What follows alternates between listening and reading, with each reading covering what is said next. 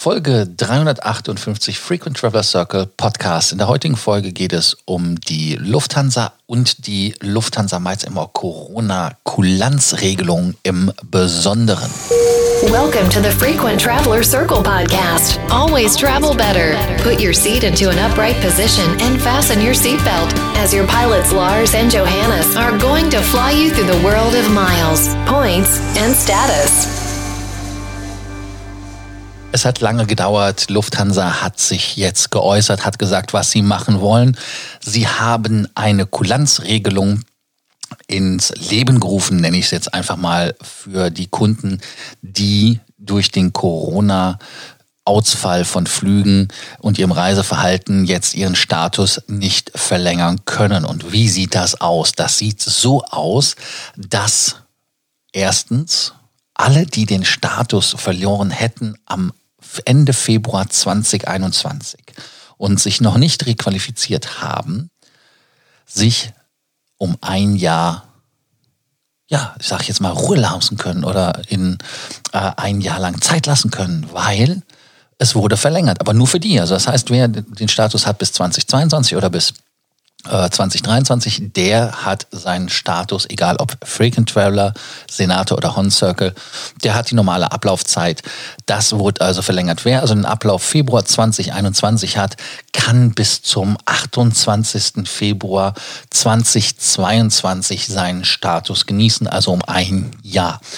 Ist eine coole Geschichte. Schade für die, die den Status schon requalifiziert haben oder der Status länger läuft. Das ist ärgerlich, aber so ist das nun mal. Und eine weitere Neuigkeit, die neuen Regelungen 2021 sind auf 2022 verschoben. Das heißt also, man kann sich mit den alten Regeln noch ein Jahr länger qualifizieren. Ganz wichtig. Jetzt sagt ihr, hey, ich habe auch E-Voucher. Auch kein Problem, hat die Lufthansa auch dran gedacht. Alle E-Voucher, die 2021 verfallen wären, also Februar, die wurden auch um ein Jahr verlängert. Das heißt also, alle, die schon die 2020 verfallen wurden, wurden auch um ein Jahr verlängert, gelten bis 2021. Wenn man diesen Flug schon hatte und die E-Voucher eingesetzt hatte und dieser Flug hat nicht stattgefunden, werden diese natürlich rückerstattet. Kein Problem.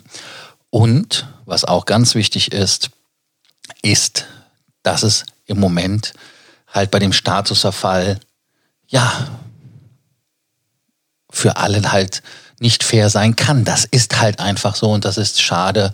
Und ähm, man kann da jetzt wieder drüber meckern und kann das so sagen oder man nimmt es einfach, das ist ein geschenkter Gaul. Und ähm, ja, ich finde es persönlich ein bisschen schade, weil in Social Media, in Social Media Zeiten ist es halt wirklich so, dass die Leute alles wissen und wenn man Leute bevorteilt in deren Augen, dann ist das natürlich ziemlich doof und ähm, das ist natürlich unangenehm.